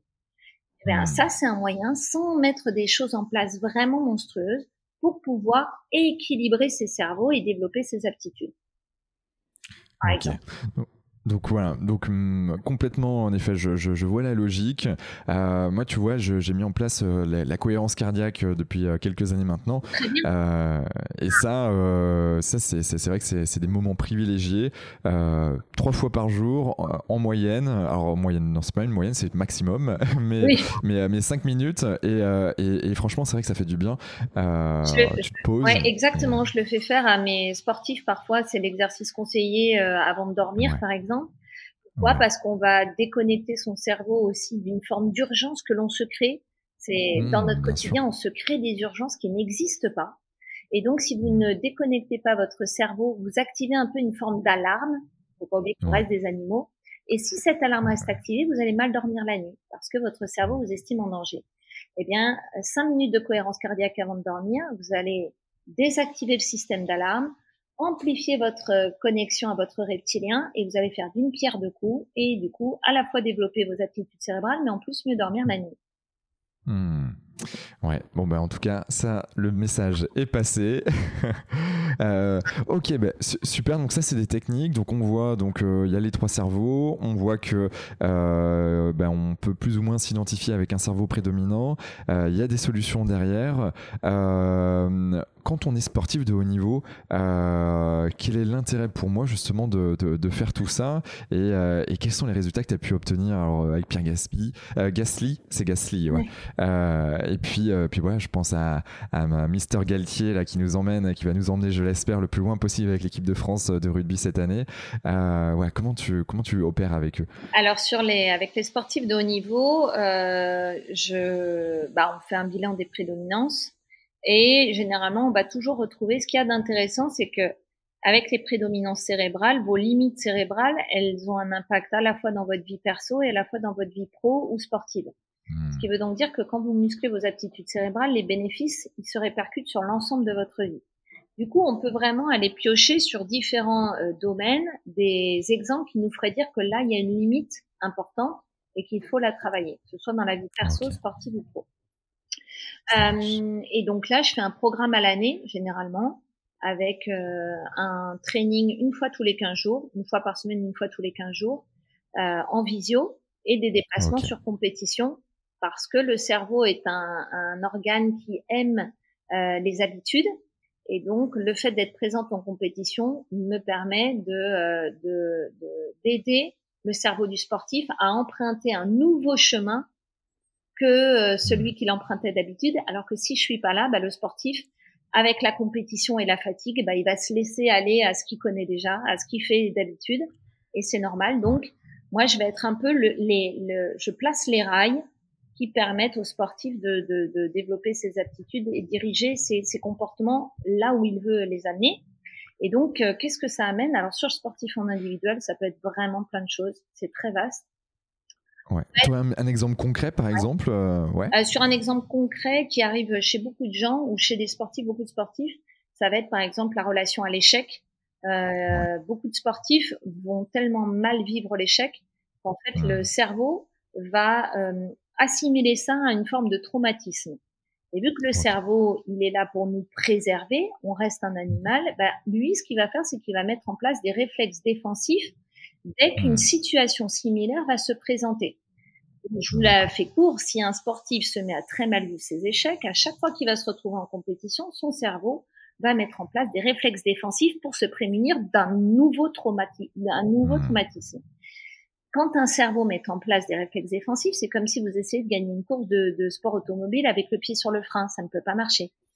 Donc, ce que je vais faire, c'est que je vais désactiver, on va aller déprogrammer le cerveau le désactiver la question du traumatisme en disant ce n'est pas parce que j'ai vécu ça dans ce contexte-là que ce contexte-là est dangereux. Et donc là, c'est juste la reprogrammation cognitive euh, et euh, pour pouvoir limiter la mise en place de réflexes défensifs. Donc ça, ça fait gagner énormément en performance. D'abord parce que le sportif va mieux dormir plusieurs jours avant. Si votre cerveau pense que vous allez à la guerre, bah autant vous dire qu'il va, il va, il va pas vous laisser dormir correctement. Ensuite, ça met en, ça fait gagner énormément en énergie parce que le tonus musculaire va rester faible. Dès que vous êtes en danger, votre tonus musculaire augmente. Vous allez augmenter votre tonus musculaire. Vous allez vous préparer au combat. Et, donc, du coup, bah là, la masse musculaire reste faible, donc on gagne en énergie. Et toute cette mhm. énergie qui est gagnée en sommeil et en, en musculaire et en émotionnel aussi va permettre d'être mise dans l'aptitude cérébrale qui permet de, de piloter correctement et d'être concentré sur l'essentiel de la course par exemple. Hmm. Collectif avec dans le rugby, euh, avec Fabien Galtier, là c'est un autre travail, c'est un travail vraiment d'analyste, c'est-à-dire que en lui expliquant le fonctionnement des, des prédominances cérébrales, il a constitué des trios euh, pour euh, en préparation de pour l'équipe de France de rugby pendant les entraînements, en s'assurant que chaque prédominance était représentée pour permettre un équilibre et un apport des uns et des autres dans euh, dans l'entraînement. Et ensuite, ce qu'on a mis en place, c'est qu'étant donné qu'un collectif est un individu, eh bien, pour éviter qu'une prédominance cérébrale prenne le dessus en match, par exemple, je vous donne un mille, le chrono est en train d'avancer, on a un peu de retard, il faut marquer un essai absolument, euh, mais le temps court, eh bien, si on se laisse prendre émotionnellement par cette peur-là, eh bien, euh, il faut savoir que les émotions désagréables nous font passer en vision de détail, donc on va faire des erreurs bêtes euh, hmm. euh, parce qu'on est pris par l'urgence, eh bien, on a mis en place des systèmes de rééquilibrage cérébraux en match, en prenant en relais Olivon ou, ou d'autres joueurs qui sont des relais de euh, l'équilibre cognitif de l'équipe en match. Waouh. Euh, alors du coup, si on voit autant de victoires dans l'équipe de France de rugby, euh, bon, c'est qu'il y a, c'est qu'il y a un, un, équilibrage. Tout n'est que grâce à moi. Mais oui, bien évidemment. bien sûr, c'est un tout. voilà, c'est ça. Écoutez, euh, c'est tout, tout grâce à moi. Non, non, euh, bah, c'est un tout. Hein. D'abord, c'est une démarche. Euh, les victoires, c'est vraiment. Moi, je dis toujours, euh, c'est pas forcément grâce. Alors, si je dis toujours nous, parce que c'est pas moi, c'est nous. On fait une équipe. Moi, toute seule, je ne fais rien. Le sportif tout seul, il fait rien dans ma partie, à moi en tout cas. Donc c'est nous, on fait une équipe. Mais j'aime bien dire, moi, je prépare un sportif pour qu'il soit prêt au moment où c'est son heure. J'aime bien donner cet mmh. exemple de, je vais reprendre Pierre Gasly. Pierre Gasly gagne une course de F1 en Italie il y a euh, deux trois ans, je sais plus, euh, parce que c'était son moment. Il y a eu un fait de course qui fait qu'il se retrouve en pole position, il est devant, il gagne la course. Gagner des mmh. courses en F1, c'est c'est le Graal. Je veux dire, les mecs, ils se préparent toute l'année en sachant qu'il y a de grandes chances qu'ils gagnent pas de course, mais ils ont envie d'en gagner. Mmh. L'idée, c'est d'être prêt au moment où c'est son heure. Et si c'est son heure tout le temps, eh bien, on va décrocher le Graal. Mais si c'est rarement son heure, eh bien, l'idée, c'est d'être prêt le jour où ça l'est.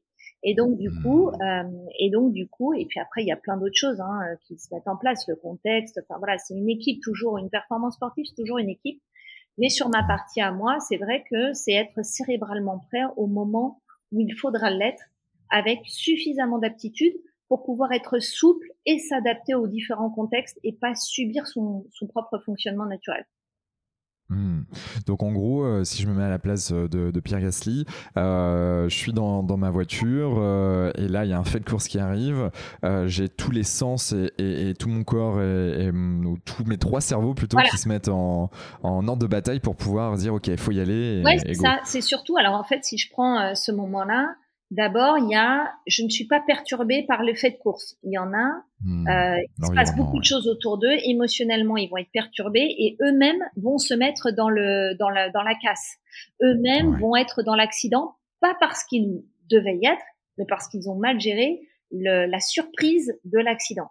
Donc, même hmm. si en, en, en, F1 ils sont préparés, mais globalement, il y a, y a ça. Donc, émotionnellement, je suis pas pris par le truc. Je reste neutre et concentré mes pensées ne s'agitent pas parce que si là votre cerveau, votre mental se met à se dire oh mon Dieu, je suis premier, si ça se trouve je vais gagner, oh mon Dieu, oh mon Dieu, oh mon Dieu, là c'est mort aussi. C'est-à-dire eh que vous perdez le contrôle, vous êtes plus maître de vos moyens. C'est vraiment l'équilibre. Je reste neutre dans mes sensations. Mes émotions sont stables, voire quasi euh, inexistantes. Et mon mental me sert à, euh, à, à trouver la meilleure stratégie pour pour créer cette victoire, parce que je suis calme et lucide et que j'arrive à voir qu'elle est à ma portée, eh bien mon mental va venir me dire là, plutôt comme ça, là tu gères les pneus, là tu fais ci, là tu fais là, en étant très calme. Eh bien c'est ça en fait, l'équilibre cérébral, c'est ça dans ce, dans cette, euh, dans cet exemple-là. Ouais, on, pourrait presque appeler ça l'état de flow, un peu euh, de. Alors, l'état de flow, c'est encore autre chose. L'état de flow, c'est vraiment Là, en fait, un, pilote peut être dans le dur. Souvent, on explique ça. D'ailleurs, aux sportifs, on leur dit, faut pas oublier que le flow, ça reste la petite cerise sur le gâteau qui rend l'instant magique. Hmm. Le flow, c'est pour euh, les auditeurs qui ne qui ne connaîtraient pas la question du flow. Le flow, c'est le, le, le un, un espace cérébral ultime de concentration où en fait vous survolez. C'est-à-dire que tout fonctionne globalement au ralenti, vous êtes en train de profiter, vous vous sentez pas dans l'effort, tout déroule et vous faites une, la course de votre vie. Bon, ça c'est la cerise sur le gâteau. Moi, ce que je travaille, c'est quelque chose de beaucoup plus pragmatique, même si effectivement on peut l'avoir. Là, en l'occurrence, Pierre Gasly, il l'avait pas, hein, il était très concentré, il n'était pas en état de flow. Par contre, il était en mesure de gérer parfaitement bien cérébralement la suite de la course alors qu'elle était perturbée. Comme je dis souvent, l'équilibre cérébral, c'est rester stable en contexte instable. Et là, il est resté stable en contexte instable. Le flow, c'est la cerise sur le gâteau. Mais souvent, les sportifs ne l'ont pas. Et l'idée euh, de bien travailler avec un sportif, que ce soit physiquement ou euh, cérébralement, c'est de se dire, euh, de, de, lui permettre de bien faire mal, c'est-à-dire d'être capable de bien faire même quand il est dans le dur. Hmm. même quand il sent qu'il n'est pas du tout dans le flow, qu'il n'est pas dans ses sensations. Et ce qui est souvent le cas, ils sont souvent blessés, fatigués, donc c'est très rare qu'ils soient dans le flow. Euh, je pense aux sportifs professionnels. Donc on leur apprend plus à, à être capable de bien faire mal, c'est-à-dire même dans les pires conditions, internes ou externes, je suis capable d'assurer une performance correcte. Ok, ok. Bon, ça, c'est, euh, ça, semble en tout cas relativement clair. Euh, mais j'imagine que c'est beaucoup d'entraînement. Comment tu, tu passes combien de temps avec un sportif pour arriver justement à, à, à, vos fins euh, derrière à ce qu'il, ce qu'il réalise, ce qu'il a, ce qu'il a envie d'entreprendre? Alors, je dirais que si je reprends des exemples avec euh, que ce soit quand on a gagné le Dakar avec Alexandre Giroud ou euh, quand Eduardo Mortara a été champion du monde en Formule I, c'est la Formule électrique, la F1 électrique. Euh, on a on travaillait ensemble déjà depuis un an. D'accord. Je trouve qu'il faut un an et je trouve que c'est rien en fait, c'est 12 mois, un an pour pouvoir vraiment débloquer un potentiel, euh, revenir sur des années de, de, de comportement qui n'étaient pas efficaces et efficients, et euh, trouver une forme d'équilibre. Euh, et, et, et, pourquoi je trouve que c'est rien parce qu'en fait, euh, le développement des aptitudes cérébrales, c'est comme le vélo. C'est-à-dire que le jour où vous avez appris à faire autrement, vous ne pouvez plus jamais oublier que vous savez faire autrement. Et donc, en fait, il y a des steps qui sont euh, vous devenez complètement autonome de, de votre évolution et les steps que vous avez passés, plus rien ne pourrait vous faire vraiment revenir en arrière. Donc, euh, donc ouais, je dirais un an, un an pour une pour un objectif sportif de très haut niveau. Ouais. D'accord. Et c'est des séances toutes les semaines, tous les mois, c'est aléatoire? Tous les 15 jours Une séance d'une heure, un training d'une heure tous les 15 jours en visio et je me déplace sur course quatre fois, trois ou quatre, enfin sur compétition trois ou quatre fois dans l'année, ça dépend des enjeux. Hmm, ça marche. Bon, ben c'est très clair. En tout cas, ça donne envie. Et il y a quelques sportifs de haut niveau qui nous écoutent. Euh, donc, euh, donc là-dessus, euh, bon, ben voilà, on mettra tout ce qu'il faut dans les notes du podcast. Je mettrai pas ton numéro de téléphone, bien évidemment, mais je mettrai en tout cas les liens pour aller pour aller sur ton site internet. Vous pouvez me contacter sur Instagram, essentiellement sur Instagram, ouais. Hmm. Ok, bon ben génial. Euh, si je reviens aux, particuliers, ou en tout cas euh, euh, les personnes qui ne sont pas sportives de, haut niveau, donc là tu vas écrire un livre justement qui va nous permettre d'avoir ces clés. Mm. comment tu, voilà, tu, tu, donc j'ai bien compris qu'il y a l'écriture de ce livre qui va pouvoir nous aider demain, mais là aujourd'hui, si je veux vraiment avoir des tips rapidos, très concrets, voilà, est-ce que tu en aurais quelques-uns, voilà, à nous donner là comme ça? Mon Dieu. euh, bah vaste question. Non, non, parce que ça dépend de votre, euh, ça dépend de votre prédominance cérébrale. En vrai, ça dépend de ce que vous devez équilibrer. Euh, hmm. Il faudrait que je donne, je donne, un conseil par prédominance cérébrale. Non, par cerveau faible surtout, par cerveau faible. Par cerveau faible, ok. D'accord. Vous pouvez être un affectif analytique, vous pouvez être un affectif instinctif. Euh, si votre cerveau faible, c'est le cerveau du corps, je vous ai déjà donné le tips, euh, sous la douche ou quand vous mangez, prenez un moment pour vous connecter à vos sensations. Vous allez me dire, ah oui, mais j'y arrive pas, c'est difficile. Oui, mais si c'était facile, vous auriez les aptitudes euh, déjà présentes et donc ça servira à rien de vous entraîner. Vous voyez, c'est comme euh, préparateur cérébral, c'est comme préparateur physique. Si vous venez me voir pour muscler vos cuisses parce que vous avez des, des, des cannes de serin, euh, forcément que les exercices vont être plus durs, forcément, et que vous allez moins y arriver que quelqu'un qui a euh, qui est bodybuildé du bas du corps. Bon bah là c'est le même principe. Souvent quand c'est difficile, c'est précisément il y a quelque chose à creuser. Donc si vous c'est compliqué, eh bien n'hésitez pas à le faire, justement parce que ça va développer vos aptitudes. Euh, essayez aussi de vous créer euh, des. Si votre cerveau faible c'est l'instinctif, euh, le cerveau du corps, essayez de vous créer des respirations, des moments où vous allez marcher lentement, des moments où vous n'allez pas parler, essayez de pas penser, vous connecter à ce que l'autre vous dit, parce que vous verrez que si vous êtes un affectif analytique, vous êtes en train de penser en même temps que vous écoutez, et vous n'êtes pas euh, pleinement dans l'écoute, même si vous ne dites rien. Créez-vous des respirations. Tout le monde ne fait pas comme ça? Non, mais c'est souvent le cas. Créez-vous des respirations. Ce que j'appelle les respirations, c'est des moments où vous revenez à vous pour, pour déterminer votre état. Comment je me sens dans mes sensations? Comment je me sens dans mon corps? Et puis régulièrement, demandez-vous dans votre quotidien si vous êtes bien assis. Est-ce que je suis bien assis là? Est-ce que je devrais pas me mettre un peu plus comme ça ou un peu plus comme ça? Juste ça, vous verrez que vous développez vos aptitudes. Votre cerveau faible, c'est le cerveau des émotions. Alors là, ça va vous demander un travail différent. Demandez-vous, quand vous voyez des réactions, ou régulièrement aux gens, demandez-leur c'est quoi ce que tu ressens, c'est quoi tes émotions? Ça, c'est ça va être pour vous vous cultiver à l'émotion. Souvent, les gens qui ne sont pas dans l'émotion n'ont pas la culture de l'émotion. Donc, demandez à votre entourage pourquoi tu as mal réagi, c'était quoi l'émotion qu'il y avait derrière? Essayez d'apprendre à comprendre le fonctionnement d'une émotion euh, pour que ça développe votre empathie. L'empathie, c'est être mmh. capable de, euh, de, euh, de, de, de, sentir les émotions des autres. Et bien des fois, on peut les voir et à force d'être, euh, d'avoir cette culture de l'émotion, on va finir par les ressentir. Donc vraiment, faites ce travail-là de communication autour de, des émotions. Questionnez-vous sur ce que ressentent les autres, pourquoi ils le ressentent. Euh, et puis, vous pouvez aussi vous demander, vous, qu'est-ce que ça vous fait?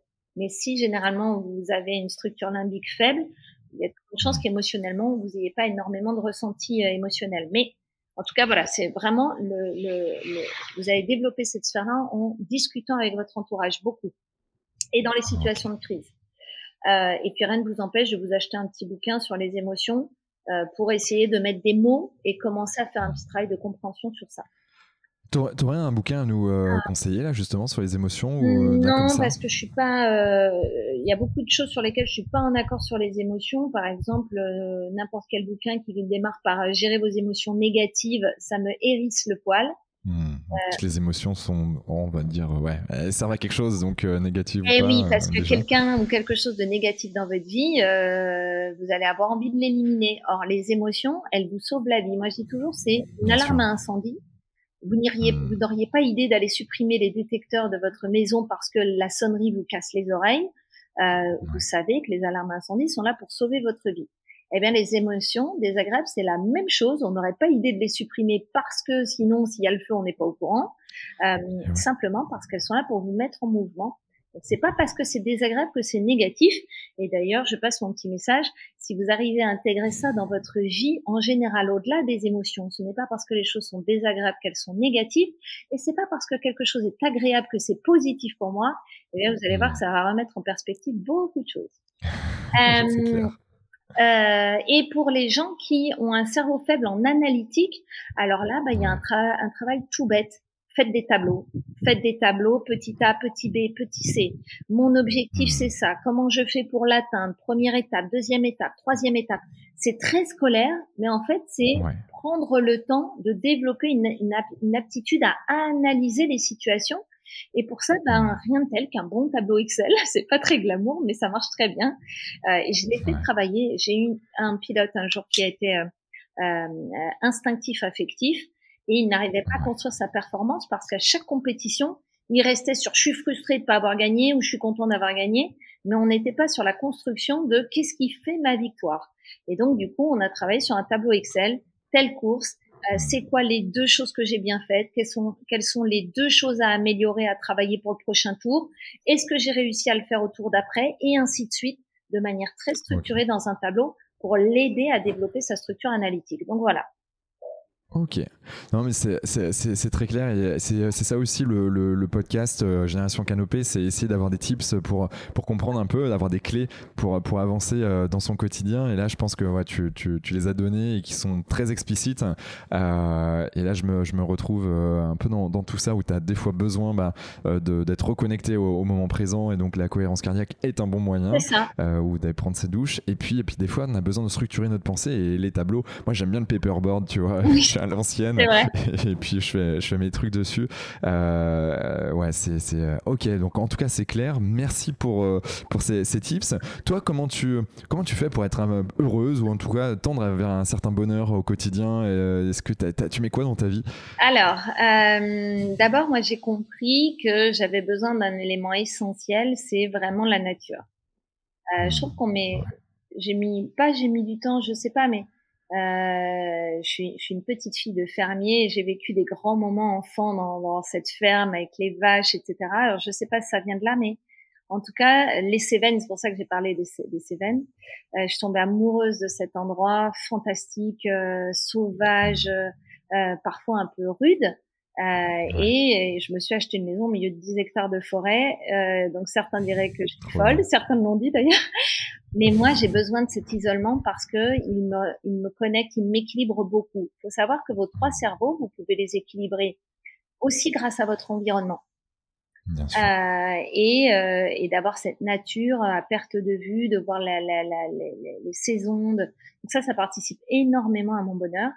Euh, donc depuis trois ans, d'être connecté à voilà l'eau qui coule, vraiment euh, aller chercher son bois, j'allume mon feu, je me chauffe au bois. Enfin bon bref, j'aime ces rituels qui ramènent à la sensation. Je trouve qu'en fait la vie d'avant nous permettait d'avoir un, un, cerveau reptilien naturellement plus développé.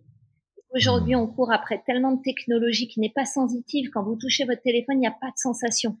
Quand on est en train de se, que de, de, de, ramener de la sensation à travers son quotidien, prendre le temps de faire à manger, d'allumer son sa cheminée, etc., ce genre de choses, eh bien, ça permet d'équilibrer beaucoup. Et ensuite, euh, ce qui me rend vraiment heureuse, en tout cas, je, je m'assure de maintenir mon bonheur en me demandant toujours euh, lequel de mes cerveaux veut me faire faire quelque chose et est-ce que les trois sont vraiment d'accord avec euh, avec ce que je suis en train de faire? Est-ce que mon corps est ok? Est-ce que mes émotions sont ok? Et est-ce que mon analyse, est-ce que voilà, ce que je fais, c'est pas incohérent euh, avec, euh, je sais, une stabilité financière ou des choses comme ça. Et donc, je m'assure toujours que mes trois cerveaux soient raccords. Et puis, j'accepte aussi les fluctuations. Il y a des moments dans l'année où euh, où je vais être plus en état émotionnel, je, je vais être chargée émotionnellement. Eh bien, j'accepte comme une vague parce que je sais qu'elle va passer. Et je trouve que quand on accepte ces fluctuations, tout en étant très à l'écoute, eh bien, euh, eh bien, euh, eh bien, on est heureux. En tout cas, moi, je, me sens plutôt heureuse. Ouais.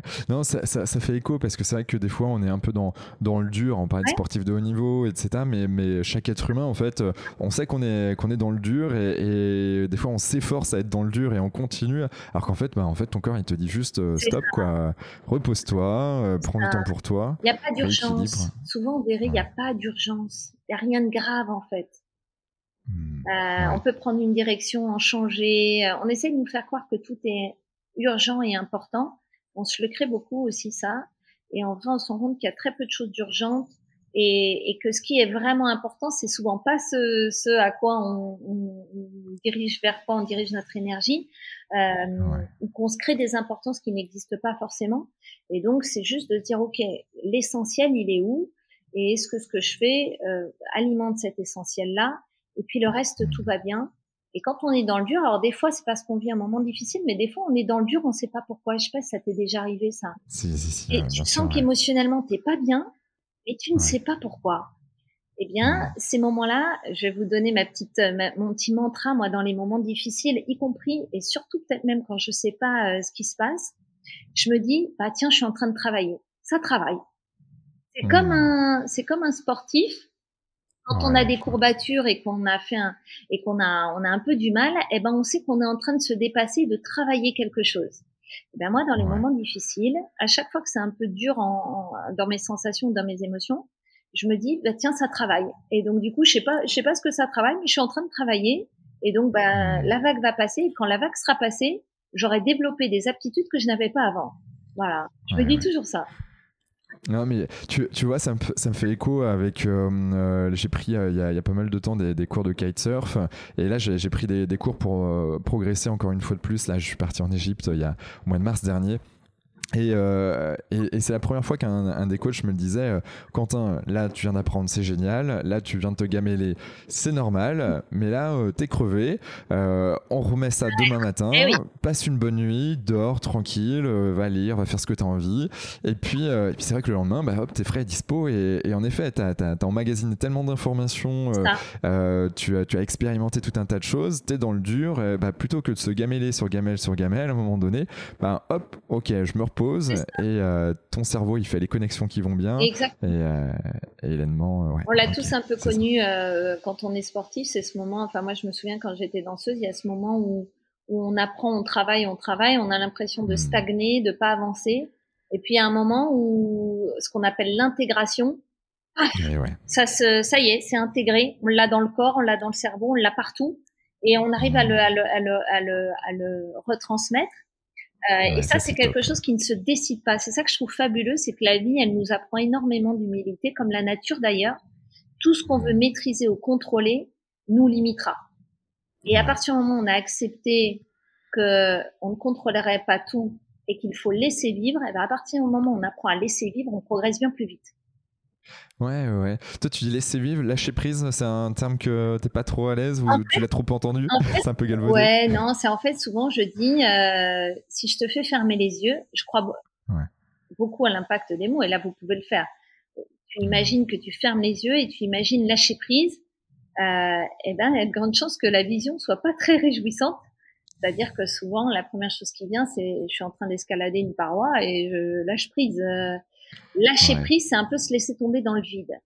Laisser mmh. vivre, c'est être assis au milieu de, en haut de la montagne et, et d'accepter que les, les, les, les, oiseaux chantent ou qu'ils se mettent à pleuvoir et c'est laisser vivre. Ça va passer. Ouais. C'est pas du tout la même, euh, c'est pas la même, euh, ça ne, ça n'a pas le même effet au niveau sens, sensible. Hmm. Je, je, vois ce que tu veux dire. C'est vrai que c'est un, un, terme qui a, j'ai beaucoup travaillé en fait sur moi là-dessus sur le lâcher prise.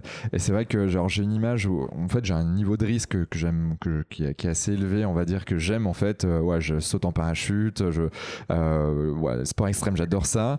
Et, et moi c'est vrai que j'ai l'image de Tarzan qui, qui, saute de liane en liane, donc qui, qui lâche prise, et, euh, mais qui, a une direction. Après euh, bon bah ça, ça atterrit plus ou moins quelque part, mais importe. moi, dis souvent, de toute façon, l'important, c'est que vous trouviez les termes qui, euh, qui vous conviennent, en fait, qui résonnent. Il y a une résonance. Hmm. Quand tu mets cette image-là, moi aussi, je me dis ça, c'est trop cool de lâcher prise de liane en liane.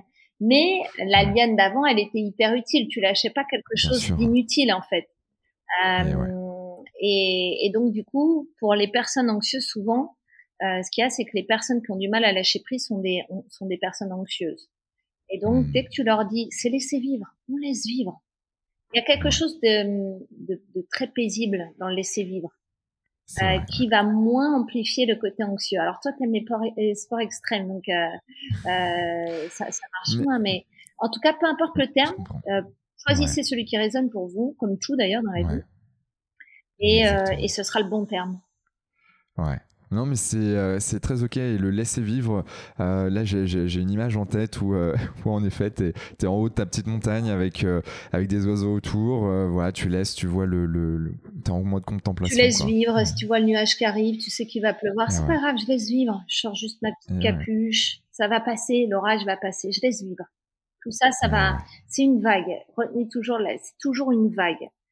profitez quand la vague elle est favorable et faites le dos rond quand la vague est défavorable parce que de toute façon, tout ça, c'est un rythme naturel de va-et-vient et, euh, et c'est ce qui mm. rend la vie fabuleuse. Le tout, c'est de ne pas avoir l'impression que les vagues défavorables sont des murs insurmontables euh, et que les vagues favorables sont des moments euh, ultra rares qu'on ne vivra jamais plus. Enfin, c'est juste de, de, de, voilà de réguler son océan. Et une fois qu'on a régulé son océan, on accepte les fluctuations sans avoir peur d'aucune intempérie. Quoi. Ouais, et c'est normal. Euh, voilà. Euh, c'est important de comprendre ça. Ouais. Bon, top. Quel, est toi ton, ton rythme dans ta journée? Est-ce que tu as des, as des choses dans ta journée, du lever au coucher, ou euh, des rituels que tu mets en place, ou, pas du tout? Non. Pas du tout. J'ai même découvert que moi, j'aime la vie qui me convient à moi. C'est une vie qui n'est rythmée par aucune, aucune autre chose que. Enfin, j'essaye beaucoup d'être euh, dans une vie qui me permet de m'écouter au maximum. C'est-à-dire que euh, euh, non, je vais faire hurler tout le monde, mais euh, je ne commence jamais mes journées professionnelles avant 10 heures parce que pour moi c'est important de me réveiller quasiment toute l'année sans réveil. Ouais, ça c'est génial. Parce que je, d'ailleurs, ça m'est, je me suis, je me suis du coup rendu compte que l'hiver je, je dors une heure de plus que l'été, naturellement. Hmm. voilà, j'aime l'idée d'être dans un respect complet de, de, de, ce que de mes cycles naturels euh, et de mes besoins. Euh, donc j'essaye de, de, condenser. Et, mais par contre, à l'inverse, je bosse euh, tout le temps. C'est-à-dire que je n'aime pas non plus l'idée du lundi au vendredi. Euh, je bosse le samedi, le dimanche. Je peux travailler tard le soir, des fois très tôt le matin. Euh, l'idée, c'est de faire ce que j'ai à faire, mais euh, voilà, des fois, je vais descendre au jardin, je vais remonter, je vais enchaîner toute une après-midi. Puis sur des choses qui me passionnent, je peux rester jusqu'à 22 heures, euh, reprendre le lendemain matin très tôt, me faire trois jours hyper intenses parce que je le sens, j'ai envie que c'est comme ça. Et puis après, pendant une semaine, je vais plutôt jardiner, faire deux trois heures de travail effectif par jour, mais je réfléchis en même temps à d'autres choses. voilà, j'essaie de de n'avoir d'être vraiment dans dans euh, cette fluctuation qui me semble euh, au final plus euh, naturelle.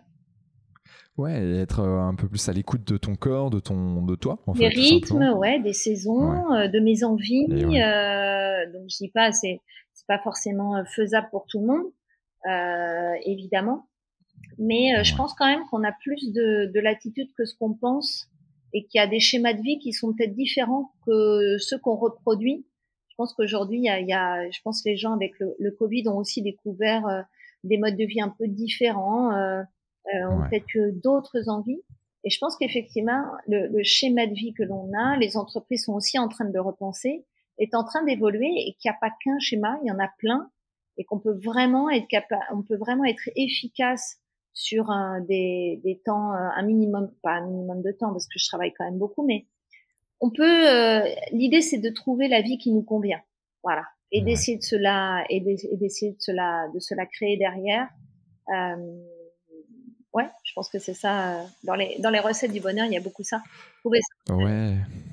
Et, dans, dans, la suite logique, quelque part, des questions, c'est comment toi, tu arrives à être une meilleure personne? Donc, il y a bien sûr cet environnement que tu t'es créé, mais est-ce que toi, tu, je sais pas, tu, tu lis, tu te formes, tu, tu, expérimentes des choses? Comment tu, c'est quoi ton mode de fonctionnement pour, pour être une meilleure personne? En fait, alors, meilleur, euh, qu'est-ce que tu peux définir meilleur? Alors tout simplement, euh, bah, en fait, tu as un niveau, euh, par exemple, je sais pas, 3, et tu as envie de passer au niveau 3.1, 3,1, tu vois, ou tu vois, juste, je caricature, tu vois, mais, mais c'est comment, en fait, tu, euh, tu progresses peut-être dans une sphère de, de, ta vie. Est-ce que tu as un schéma particulier ou pas du tout? Non, alors en fait, ce que je fais, c'est... alors, je, fais, je fais quand même beaucoup de recherches, d'abord pour mon métier. Je fais beaucoup, beaucoup de recherches, pas mal de recherches scientifiques. Et, euh, et ce que je trouve intéressant, c'est que euh, on a, on a et, alors je vais dire on, c'est pas du tout juste, je vais dire je. Euh, parfois, je, trouve rassurant quand tu es professionnel d'avoir des certitudes. Euh, Sauf que la recherche scientifique t'apprend que tu peux rarement en avoir. Clair. Et j'aime beaucoup ce, cette culture de l'humilité. C'est-à-dire que des fois, je, je fais des, une journée de recherche et euh, je finis la journée en, en dep total en me disant mais mon Dieu, mais ça va pas du tout ce que je dis en fait, ça se trouve c'est pas vrai, mon Dieu. et puis d'autres jours, je, comprends tellement. un génie fini ah oui, oh là là, ils disent ce que je fais en fait. Bon bref. Euh, bon, euh, l'idée c'est j'aime bien en fait, euh, j'aime cette culture de l'humilité. On se dit on peut que transmettre euh, quelque chose qu'on est capable d'expliquer, qui est une forme de regard euh, qui est euh, qui est euh, la, ma vérité à moi de l'instant. à hmm. tirer mon chapeau, je suis capable d'expliquer scientifiquement, mais de l'instant. C'est hyper important. Tout n'est qu'une vérité de l'instant jusqu'à ce qu'elle soit contredite plus tard ou alimentée, on ne sait pas. Et donc, du coup, euh, ça, je trouve que ça participe à, à, à, remettre régulièrement les choses en place. Et puis, mhm. être une meilleure personne, j'ai envie de dire, euh, qui veut être une meilleure personne au quotidien? Quand tu as un peu les éléments euh, que j'ai euh, avoir des enfants est quand même la meilleure école. Ouais, tu m'étonnes. Parce qu'en fait, ça t'oblige à, à, remettre en question beaucoup de choses, à régulièrement, quand tu veux vivre en conscience, tu remets en question beaucoup tes schémas, tes croyances mmh. régulièrement, ce qu'il faut transmettre, pas transmettre, à quel point tu as un exemple, est-ce que ce que tu fais, c'est que, pourquoi tu le fais? Parce que tu sais que tes enfants derrière, ils vont te, te, copier et, et, se servir de toi comme exemple. Donc, je me sens un devoir de conscience encore plus grand en tant que maman qu'en tant qu'individu seul, parce qu'aujourd'hui, je dois être consciente pour moi, mais aussi pour mes enfants, parce que demain, leur exemple de vie, ce sera le mien et celui de leur papa. Et, donc, euh, ça, je trouve que quand tu vis avec cette conscience-là, en tout cas moi, c'est quelque chose de très fort chez moi, eh bien, je me sens dans l'obligation de euh, du chemin de l'épanouissement parce que je pense que c'est la meilleure manière d'enseigner l'épanouissement à mes enfants. Hmm. Ouais, je, je, comprends et compatis complètement. Voilà. et puis, euh, et puis j'allais dire autre chose, mais je ne me souviens plus. Euh, ouais, c'est juste euh, non être en remise en question permanente, être à l'écoute. En fait, l'écoute de soi permet vraiment une remise en question euh, constante on fige les hmm. choses quand on ne s'écoute plus. Et à partir du moment où tu t'écoutes, euh, bah, les moments où tu vas pas, enfin voilà, j'essaye d'être, euh, de pas avoir la certitude que j'ai plus d'outils que les autres parce que je fais le métier que je fais. Et je me considère hmm. parfois comme ma propre euh, patiente en fait. Voilà. Eh ben on expérimente plein de choses. C'est quoi mes émotions? C'est quoi ceci? C'est quoi cela? Euh, Là, tu manques d'estime de toi-même. Euh, là, tu, tu reproduis un schéma voilà, j'essaye d'être attentive en me disant qu'il n'y a rien de gagné parce que je fais le métier que je fais. Je continue mmh. d'être en alerte de moi-même pour ne pas m'endormir sur euh, des certitudes qui seraient fausses. Et ça, ça arrive souvent chez les, je trouve, les professionnels euh, euh bien-être ou performance, de penser qu'ils ont, euh, de, de plus prendre le temps de s'écouter eux-mêmes et d'être dans la croyance qu'ils ont acquis ce qu'ils transmettent. Pas mmh. toujours vrai, et c'est même, c'est même pas, j'allais dire souvent fausse pas vrai, mais c'est pas toujours vrai. Il faut toujours être attentif à rester un élève de sa propre, de ses propres enseignements. Ah mais je ah ben je vois complètement ce que tu veux dire bien évidemment. Et, et c'est vrai que bah il y a des étapes dans, dans ta vie euh, de ben, de professionnel de, de, la santé du bien-être où bah, à un moment donné euh, en effet tu as une certaine certitude tu es bien tu es en confiance. Et puis euh, et puis bah, à un moment donné il y a y a, y a un, as un petit taquet là qui, que tu prends et tu dis ah ben en fait la vie est tellement moi je trouve la vie bien faite hein. Ah mais ben oui moi aussi je, remercie tu dis merci ok j'ai compris tu as raison j'étais en train de m'enflammer là merci pour la remise en place. Je prends note. C'est, je trouve ça fantastique. En vrai, la vie, elle est tellement merveilleuse euh, que, enfin, voilà.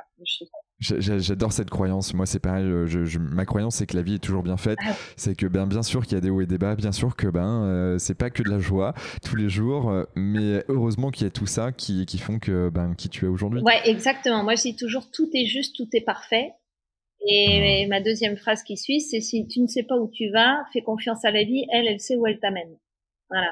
Et la vie est une forme d'énorme apprentissage. On apprend la maladie, on apprend la mort, on apprend la tristesse, on apprend la joie, on apprend l'amour. Apprendre l'amour, c'est mmh. compliqué. Euh, on apprend, on apprend plein de choses. On apprend toute la vie. Et quand on considère ça comme un enseignement et qu'on se risque à cet enseignement-là, c'est, c'est la vie est palpitante, euh, incroyable. Ah ouais, je, je, ne peux qu'abonder euh, dans ton sens, euh, Aurélie. Euh, comment on peut te joindre Donc, on mettra de toute façon tous les liens dans les notes du podcast. Donc, Instagram, ton site internet Careformance. Alors, il y a le site internet. Alors, Careformance, il n'est pas en ligne, mais il y a aurélielamy.fr qui va sortir incessamment sous peu, là, dans les deux, trois jours qui viennent. Ah, génial, Moi, je mettrai tout ça dedans. Voilà, et non, essentiellement Instagram, j'essaye d'être assez présente euh, sur Insta, puisque j'ai vraiment euh, dans les choses qui me permettent aussi de grandir, c'est de transmettre. Dès qu'on veut transmettre, on essaye d'être, euh, enfin moi j'essaie d'être cohérente avec ce que je transmets, et puis de faire mmh. l'effort de le transmettre de manière pédagogue. Donc ça demande aussi pas mal de travail. Donc sur Instagram et j'ai quelques projets sur Instagram, sur les réseaux qui vont venir, qui vont précéder un peu le livre. Donc j'ai envie de dire stay stay tuned si vous êtes intéressé, mais sur ma page Instagram il y aura tout. Ok, bon, comme je disais hein, dans les notes, euh, sur France TV, donc euh, la quotidienne séquence, c'est euh, à quel moment dans, dans la journée? Vous êtes formidable, c'est à 10h le matin et vous avez tous les replays sur le site. Alors en été, on n'a pas de tournage, c'est de septembre à juin. Début septembre à fin juin, là on reprend les tournages fin août pour le mois de septembre. J'ai une, j'ai une chronique par semaine et vous trouverez euh, tous les replays sont sur euh, le site de France TV. Et sinon, je mets mes, euh, mes chroniques sur mon Instagram. Ok. Et là, tu, tu, parles de quoi là dans, dans sur France TV euh, ouais, Quels sont les sujets qui sont abordés? Il y en a plein. Euh, J'essaie de trouver. Euh, alors, l'objectif pour moi, c'est, je fais pas toujours que mon métier, mais je fais des décryptages du cerveau sur des sujets qui peuvent intéresser les auditeurs au moment où, euh, où ça va être diffusé. Par exemple, juste avant l'été, j'ai expliqué euh, quelque chose de tout bête. C'est c'est quoi le c'est quoi le décalage horaire? Pourquoi mmh. euh, Pourquoi C'est quoi concrètement le décalage horaire? En fait, c'est un, un, un, décalage entre euh, notre horloge biologique euh, générale et les horloges secondaires. En fait, l'horloge mmh. biologique générale qui est la vue avec la lumière va voyager dans le temps toutes vos horloges secondaires, les repas, la sécrétion des hormones vont rester à l'heure du pays euh, d'origine. Et ça, c'est le décalage horaire. Donc, je donne quelques conseils pour le réduire quand on, si on voyage à l'ouest ou vers l'est. Il y avait aussi des chroniques sur euh, la prise de décision, donc où je reparle là des trois cerveaux, euh, la gestion des émotions, on va parler de la gestion de la douleur, différents sujets qui sont euh, soit reliés au moment où c'est diffusé ou alors à l'invité que l'on a, parce qu'on a des invités. Euh, Et donc, j'essaye de faire correspondre les chroniques à l'invité que l'on a. Et on a reçu Modankawa, euh, c'était qu'en mois de juin. J'ai ah, fait une chronique euh, en relative à son dernier livre. Et c'était une chronique sur euh, comment euh, euh, développer un, comment sortir un peu des relations affectives toxiques. Ok, ouais, bah là, vaste sujet, mais hyper important euh, pour beaucoup de personnes, ça, ça c'est clair. Voilà. Ok, bon, bah, Pareil, on mettra les liens pour aller voir les replays et puis bah, on invite tous les auditeurs euh, à aller te, voir euh, donc chaque semaine à partir de septembre 2023 euh, sur France TV. C'est sur France 2 hein, ou France 3, France, France 3, France 3. Ok. Est-ce que tu as un dernier mot à dire à nos auditeurs? J'ai envie de vous dire que le bonheur est bien plus simple que ce que l'on pense. ne vous laissez jamais décourager par la tâche. Soyez juste méthodique euh, et euh, il n'y a pas de recette magique. Agissez un petit peu dans votre quotidien, euh, un petit peu tous les jours, et vous verrez que vous obtiendrez des, des résultats bien plus importants. Il n'y a pas une méthode qui vous sauvera ou qui vous donnera le bonheur absolu. C'est juste une philosophie quotidienne, quotidienne de, de, petits gestes et de petits comportements simples. Euh, donc voilà, c'est simple, c'est simple. Donc allez-y, profitez, développez-vous, euh, développez vos aptitudes. Euh, c'est simple, c'est simple, c'est simple et c'est facile. En vrai. En vrai, c'est simple et c'est facile. Il faut juste, en effet, euh, prendre de la hauteur et puis, puis y aller step by step. Ouais, c'est ça, tranquille. Et puis, et puis, soyez indulgent avec vous. Voilà. Tranquille. Bah, Laissez-vous vivre un peu. Mais ça va être le mot du, podcast, je pense. Euh, et euh, bah, merci infiniment Aurélie pour, pour tout ce que tu nous as partagé, euh, ta méthode, l'équilibrage justement des trois cerveaux et, et puis, puis voilà, ta, ta, ta, bonne humeur, ton sourire qui, qui s'entend. moi je le vois, mais, mais les auditeurs vont l'entendre pour sûr. et, et, donc, bah, merci et puis bah, à très bientôt. Et puis pour toutes celles et ceux qui nous écoutent encore, ben, je vous dis rendez-vous la semaine prochaine avec euh, voilà, une nouvelle personnalité euh, aussi euh, exceptionnelle qu'Aurélie aujourd'hui. Allez, à très bientôt. Ciao, ciao. Ciao. Bravo. Vous avez écouté cet épisode de Génération Canopée jusqu'au bout. Merci de le partager à au moins 3 personnes autour de vous et de nous mettre une note 5 étoiles avec un gentil commentaire. Au-delà d'en avoir besoin pour être dans le top des classements, c'est hyper important pour nous. Pourquoi? Parce que ça nous permet de toucher un maximum de personnes qui méritent d'être plus heureuses, en meilleure santé et plus performantes. D'autant plus que, plus nous aurons d'abonnés, plus nous pourrons attirer des personnalités exceptionnelles avec tout ce qu'elles ont à nous apporter. Et si vous souhaitez passer un cap dans votre vie, pour être plus heureux, améliorer significativement votre niveau de santé et ou devenir plus performant, toute l'équipe de Canopy est prête à vous bichonner comme il se doit. Vous n'avez qu'une seule chose à faire, créez votre profil sur canopy.com, Q-A-N-O-P-E-E.com, si ce n'est pas déjà fait, et faire votre check-up bien-être. Du contenu gratuit et des praticiens vous y attendent. C'était Quentin Aoustin et je vous embrasse. Ciao ciao